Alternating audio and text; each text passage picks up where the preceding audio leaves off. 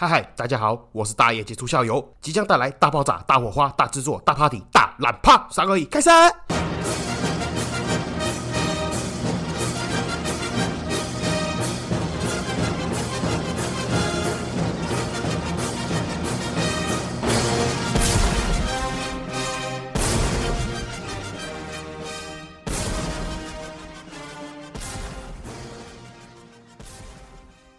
嗨嗨，这里是社会观察日记，我是大业结束校友，欢迎回来。好，我终于下班了，到家了，可以开始录音了。上一集汇出之后上传了，我自己听了一下，觉得那个回音哦，不是回音啊，那个重音很重啊，那个到底要怎么从后置修改，我也不晓得，我再试试看。然后有人反映说我的那个语速太快，跟背景音乐太大声，我这一集会做一下调整。那大家就试看看这样子听会不会比较舒服了。那一样，如果你们听了觉得怪怪的话，那就尽量不用客气的，直接私讯我也好，或在各个群组直接我，跟我讲都可以，我会很感谢你们给我的回馈，给我的 feedback，我不会生气啊，你们放心，因为有些人好像会担心我是不是听了之后会不开心还是不舒服，那个都还好，我没有那么玻璃心，好吗？不过还是希望是正面回馈了，你不要私信我，然后跟我讲说什么我声音真的有人讲过我那个声音没有我的照片看起来那么 man 啊，这个我也没办法解决啊，对不对？这种东西我就没办法改，还是不要私信我，跟我讲说我怎么长那么丑，啊这种东西我也没办法改变，好不好？我也希望长得像金城武啊，谁知道长得变明金城？希望是有一些对于内容啦，还是我的口条啦，还是我的那个节奏速度啦，等等等这种东西做一个指教啦。那这一集一样就是就上一集的那个霸凌做延伸啊。那在讲到这个我自己的霸凌的背景故事之前呢，我先来分享一个小故事，那也是跟霸凌算是有那么一点关系啦。我不知道大家有没有听过前几集啦，就是有一集我讲说我那个朋友他小孩子去读幼稚园，那那个幼稚园是我们台中的那个贵族学校，刚好出了一件事情，就是老师打小朋友那件事情啊，其实就立责了。那反正讲都讲了，我就全部都讲明白了。我说我朋友跟我反映这个学校其他家长的事情，那这个朋友是谁嘞？哎嘿，就是我本人的那个什么有无中生有了。那为什么我会再讲到这件事情呢？因为这几天我老婆实在是非常不爽，一直跟我抱怨。我看完我也觉得很傻眼。我不知道大家还有没有印象，我前几集有讲到这个故事了，就是那个学生家长啊，就是本来小朋友被老师打的那几个学生家长，他们是受害者嘛。那到后来呢，开始瞎掰抹黑学校跟其他无辜的老师，那那一段事情，就是他们什么瞎掰，就是拿那个没有理由的，就说什么哦，我跟你们讲哦，你们哦不要去查了，不要去追究到底是谁的。但是我就是这样听说了，吼那个吼有老师吼很夸张然后不让小朋友上厕所，哦用手刀砍他下体了，后用手电也难趴了，电龟缸了，不要一棒溜了，就讲这种瞎，这种瞎话，这种鬼扯。但不是，我还是要再吐槽吐槽 n 遍就是你们讲出这种鬼话的时候，你自己相信吗？怎么可能会有人相信一个大人用手捏住小朋友的懒趴龟缸，不有棒流？你刚刚刚我可怜啦。然后就是讲这种无的放矢，这种没有证据可以去反驳的那个瞎掰，你知道吗？那学校到后来就说你们这样已经影响校誉了，所以请你们适可而止，请你们转学走。那我们本来以为这些学生家长啊，就是把小孩子转走之后，事情就到了一个段落，就已经圆满落幕了嘛？诶，结果没有，结果反而因为他们的小朋友离开学校后，那个家长大展手脚，你知道吗？拼命的，好像要把学校弄到倒闭一样，跑去拜托立法委员、议员啊出来开记者会，三天五天的去追查，去查看看学校到底哪里违规，哪里不行，然后一直突袭检查，那就算了。现在竟然有议员威胁学校说要停牌，不让他们继续经营。哎，我说一句实话，我觉得这个就已经过分了。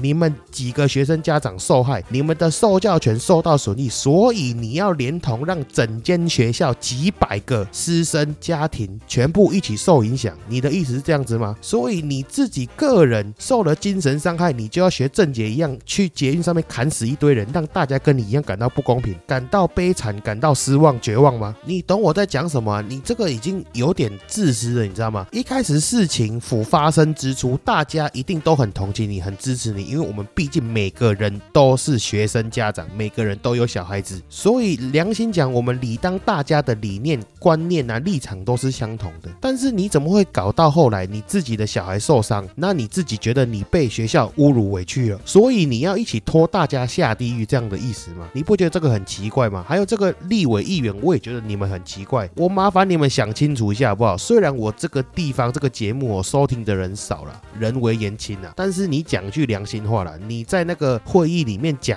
说哦，这个转走的小朋友很可怜呐，十个有九个转走哦，那其中有一个哦来不及转，没有学校可以读，很可怜，受教权受到损害，权益受损。那请问你用这件事情去威胁学校，要让学校停牌，那其他几百个老师全部失业，几百个学生的受教权受到影响，那请问一下你要怎么样切腹谢罪？是不是？你真的莫名其妙我坦白讲了，就是那个有抗议的那几个家长，你们都不会想一下吗？为什么你们指出来点名的那几个老师，到后来其他家长竟然会反过来是联署的去保他们？你们都不会觉得很奇怪吗？难道有人有学生家长是觉得自己的小孩子被老师打打得很痛快，打得很爽快，所以后希望这个老师继续留下来打我的小孩子吗？那重点就是当初打你们小孩子那个老师，他也被罚了，也被开除了。那学校也。做出改善了，也请了辅导老师，弄了一个新的辅导室。不管是辅导你们家的小朋友，连你学生家长都去辅导了。老师换掉，管理层也换掉，你们还不满意？希望执行长也换掉。你到底写在公啥？你的小孩子被打，很委屈，没有错。你怎么会觉得有可能这整间学校执行长换人，逃给瓦郎呢？我觉得很奇怪，因为我说句难听一点，那个贵族学校，大家基本上要么那边附近，要么就是工程师嘛，又在中科附近啊，要么就是做一些中小企业的，甚至有。那种大企业的，拎东西做行李的，你们都是做生意的人呐。你自己开店，你出一个 trouble，你有可能因为这个出包，然后把整间公司卖掉。你觉得这个有符合比例原则吗？你自己讲完这种话，你都不会觉得怪怪的吗？然后为什么我敢说，我我敢说那几个去联署保那个老师的家长，那几个老师都很正常，因为我们私底下有跟这些老师有往来过啊，甚至其中有一个被你们诬赖是打小孩那个老师，他们班上小朋友还有人家。长是同一间学校的。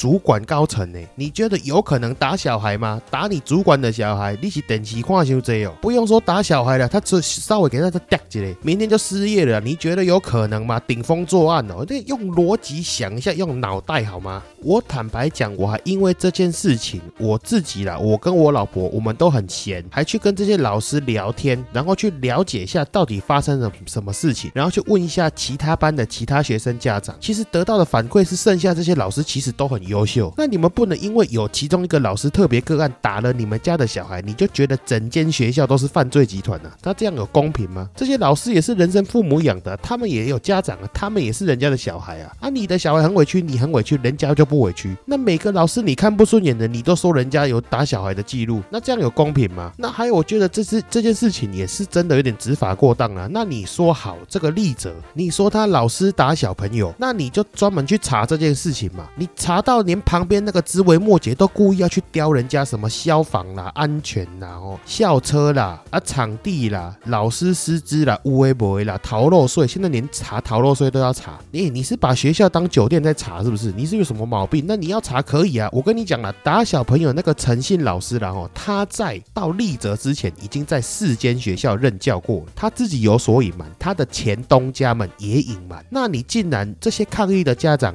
你是打着那个大旗？打着正义的大旗，打着要维护全台湾幼稚园受教育、受教权的大旗。那你厉害，你把所有学校都检举一遍呢？你敢吗？我忘记了，就三四间学校，你有种一间一间去检举啊！他们被这些学校赶出来的时候，也是因为有发生什么事情吧？我记得其中还有一件，就是因为他曾经在里面也打过小孩子，所以被隐瞒，然后被踢出来而已。那你们如果要打着正义大旗，你每一间都去检举啊！你叫政府每一间就去查，全台湾都来查，你怎么会针对个案单独一个学校去查嘞？我讲句难听点，我也不是说威胁了，但但是哦，大家哦互相迁就了，你那个政府。机关哦，你那个执意要这样刁难一间学校里面的人几百人，你真当大家都是白痴吗？我知道大家都喜欢看那种小虾米打大金鱼啊，那政府也想要出来当那种正义使者替人民发声的。但是我坦白讲了，还是要看一下前因后果，看一下到底是谁对谁错，没有事情要无限上纲啊。那人家给的道歉方案要赔你钱，要要退你钱，要干嘛的？其他的你给的意见很多，大部分也都照做了，你这样都不满意，不然你是真的希望干嘛？看到比如执行长还是有老。师一起去死一死，这样子你才满意吗？你才愿意落幕吗？我一样举我之前前几集讲那个例子了，我就不太懂。那假设像我们一般，我们去一间面店吃面，今天老板不小心做错了，让你吃到坏肚子，他表示愿意退你钱，你不接受；他表示让你去看医生，医药费他来付，你也不接受。那他跟他讲说不好意思，请你以后不要来我们家吃了，以防会有任何纠纷，你也不能接受。你就是偏偏要每天来，一直来，来到他受不了为止，然后还要叫他改口味，改到你喜欢的口味。店家没办法接受你的提议，你就开始了检举他逃漏税、没开发票、卫生有问题、安全有问题、消防没过关、二次施工违建、员工是不是没有符合劳基法？请问一下，正常生活中会有人这样做吗？好了，反正说再多也没屁用了。那毕竟我这个节目嘞，听众嘞，目前也是只有一两千人啊。那人为言轻呐，就当做听我在抱怨呐。那基本上，我觉得这种东西哦，真的是大家互相迁就了。那我们接下来就转换一下沉闷沉重的心情，来讲一下今天的主题啦，就是霸凌的部分啦。那个没有想到哦，前面这段小故事嘞，一讲讲了十几分钟了，金拍谁？就是哦哦，那时候有时候发牢骚发起来实在是受不了，停不下来这样子。那讲到霸凌这个东西嘞，我坦白讲，你们看我大头照也知道我是胖子。我这个胖呢，是从我小就开始胖，大概从我国小就是个胖子了。那我坦白讲，如果有人跟我一样从小就胖胖的，就知道我跟你讲，那其实大家也都年轻过了，也当过小朋友，大家应该都知道。那至于什么样的小朋友在学校嘞，最容易被拿来开玩笑啦，被揶揄啦之类的，当然就是胖子、矮子跟傻子。那我当然也有我的自尊心嘛，我也希望能像其他人一样在学校当一个酷酷集团。谁知道这个念头嘞，本来想要当酷酷集团，结果用力过猛了，一下子酷过头，酷成了犯罪集团。因为不只是学校啦，甚至一些补习班啦，自己的亲友、亲戚、朋友之类的啊，常常都会拿我们这些人来开玩笑嘛。那我也想要装酷，也想要耍酷。那小朋友的脑袋里面，其实当下可能也不清楚吧，就觉得这些坏小孩、坏朋友好像很酷、很猛。那所以那时候就开始结交了一些八加九的朋友了。这里插个题外话了，其实小朋友的想法哦都很单纯啊，反正呢学校跟家长呢禁止做什么，那他们就想做什么。那他们做这些被禁止的事情呢，就会觉得自己很酷、很帅、很屌。而且说实话啦，我自己的观察，其实有时候哦这些八加九还是会馆啊、跳正头的小孩子，他们也不是坏，他们就是可能有某部分有缺失啦，比如说缺少了安全感啊，还是一样被欺负啦之类点点等。那他们就抱团取暖嘛，那做这些他们自己认为很酷的事情，被禁止的事情，那所以才渐渐的变成一个不好的犯罪集团之类的。其实有时候我在想哦，他们会不会只是缺少了一个合法正当的一个组织啦、公司啦，来让他们可以有凝聚力、凝聚在一起那种感觉？那也不一定说他们要做一些八加九还是会馆，只是那个东西刚好是他们那个凝聚力、他们的一个避风港，让他们心有所向往嘛。那当然再加上他们去做这些奇奇怪怪的事情，才会导致人家觉得他们就是坏小孩。那假设说，如果有一个合法正当正向的组织，可以让这些小朋友，让这些误入歧途的小朋友，或者是被欺负的小朋友，他们一起到了这个好的组织，那一起做一些正当正常的事情，甚至对社会有贡献的事情，是不是反而可以改变掉这些人的命运？其实我有个想法啦，那我们台湾毕竟是科技岛嘛，我们是不是很缺这种半导体的人才？甚至说难听点，连作业员这种都比较缺。那假设然后我们把那个台积电嘛，大家都说台积电是护国神山嘛，那就干脆直接把它宗教化，有没有把它神化？真的是神山，有没有？那个台积电呢，不止弄一个员工餐厅，有没有？还有弄一个什么员工宿舍，再用个员工公庙这样子了，员工会馆。那里面的神呢，当然就是要拜那个机体电路之父了。那机体电路之父呢，有两个，一个是 Noise，一个是 QB。啊，这两个人刚好也都仙逝了哦，那就直接把它神化哦，当成翁牙公来拜。那这个刺青呢，直接哦看要刺那个机体电路半甲了，还是哦要看要刺些什么 TSMC 啦，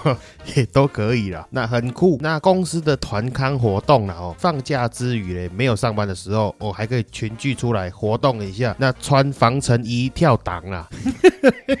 穿防尘衣跳正头这个样子，搞不好这些国小国中的那个 小朋友八加九哦，觉得哇好酷哦，那就长大就立志要进来这个台积电当做当作业员这样子啦，顺便还解决我们台湾这个半导体人才的问题啦，减少失业率，增加国民 GDP。而且我觉得其实这个也蛮方便的，你万一哦如果出现难题不知道怎么解决的时候，我跟你讲，马上请人去那个台积电公庙里面，马上问，马上请神上身，关落音叫 Noise 上来，叫那个机体电路支付上来问事情，看要怎么解决。哎，但搞不好就可以克服技术困难的，而且也很省啊！你们想想看哦，你如果去请那些比如说有得过奖的啦，那学术大师啦，得过诺贝尔奖，你要花多少钱请人家养人家？哎，今天你们有掌握这个独特技术哦，可以关落音请那些已故的那个大师上来，哎，你只要支付元宝蜡烛就好了。哎，但我觉得真的很省哎，我是不是找到财富密码了？我跟你讲啊，接下来如果台湾半导体 GDP 增加哈，我真的算是功不可没了。好了，这个真的扯太远了。为了讲这个干话哈，妈前面铺陈那么多，那回到我前面刚刚讲的，就是我从一般正常小孩子到为了想要装酷，变成加入一些坏小朋友的那个团体了。其实说真的，一开始哦，不管是国小还是国中啊，其实那个小朋友的坏哦是有限的，其实顶多就是算是调皮了。那但是没办法，我坦白讲，我们台湾的升学制度了，尤其是私立学校，我其实真的很不喜欢这一点。当然，我坦白讲，我先讲在前面了。我虽然没有很喜欢老师，但是我并不怪他们啊，毕竟他们也是看 KPI，他们也是看业绩跟绩效在过生活的。那私立的学校呢，他聘用员工呢，我听过比较夸张的，有那种一学期一聘，我知道他们的压力也很大。那当然呢，这个资本主义社会，你也没办法要求这些只是想要拿薪水过生活的人，你要要求人家付出真心的去栽培你的各项，不管是学业还是品德，我坦白讲，也算是强人所难啊。我这个真的不是在考 cos 啦，因为今天换成是我，我也会这样做啊。我讲句难听点，我也没有什么抱负理想啊，我也不跟高扎喜代那种老师什么，人家讲什么师者，所以传道授业解惑也。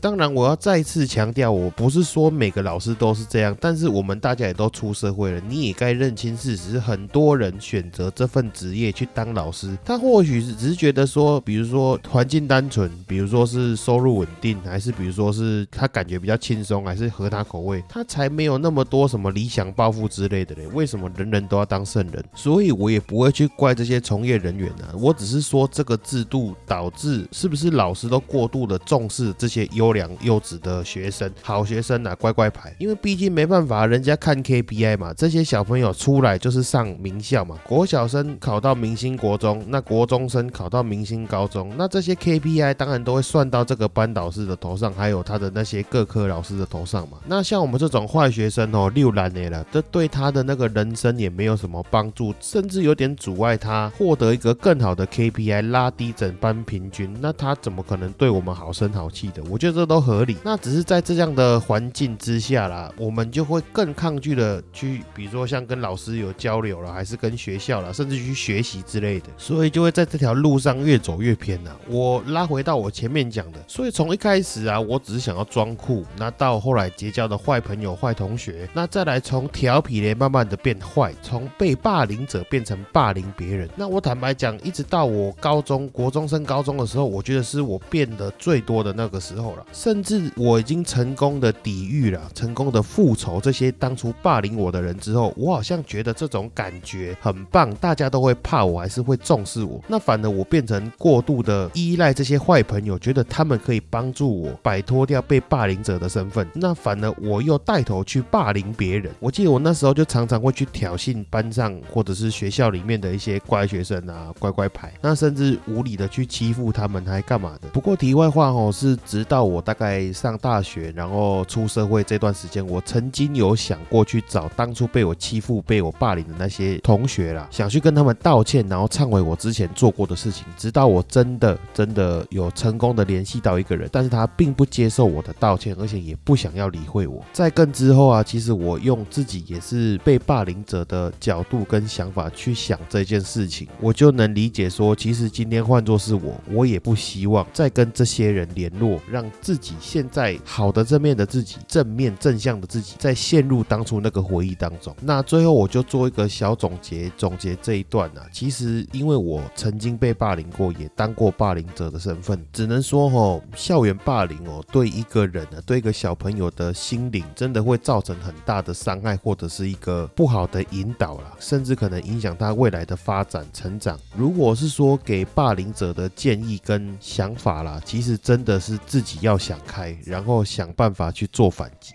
还有一个最大的重点就是放下了。但是我说句实话，如同我也曾经当过霸凌者，还有你们各位身边的，比如说小时候欺负你们的人，你们再看到现在，其实说真的啦，大多数人不会有什么报应存在。我不相信这种东西，大部分人还是过得好，甚至他搞不好早就已经遗忘你是谁，只有剩下你自己把这个伤痛放在心里面所以真的唯一能做就是放下，看开一点。那至于对于霸凌者来讲，我说真的啦，讲再多哦，开导这个都没屁用，就是小朋友。有那种中二时期哦，脑筋打结，我觉得最好最快的方法就是直接校园驻警，直接把那个教官撤掉了。教官真的，我觉得教官真的在学校没有什么屁用，没有什么作用。你直接学校里面就驻警察，那这些霸凌人家的人，你就直接当罪犯抓起来，关几遍罚几遍，他就乖了。我跟你讲了，这种配件哦，他就是不知道怕了。你真的把他当罪犯，把他当成年人处理哦，干一次就尿裤子，大概是这个样子了。那因为这个故事哦，顺着。讲到这里哦，后面 我也不知道怎么接下去。那下一集呢，我也是一样尽快再录了，那就再分享一下这个霸凌的过程，到我变八加九时期做的一些事情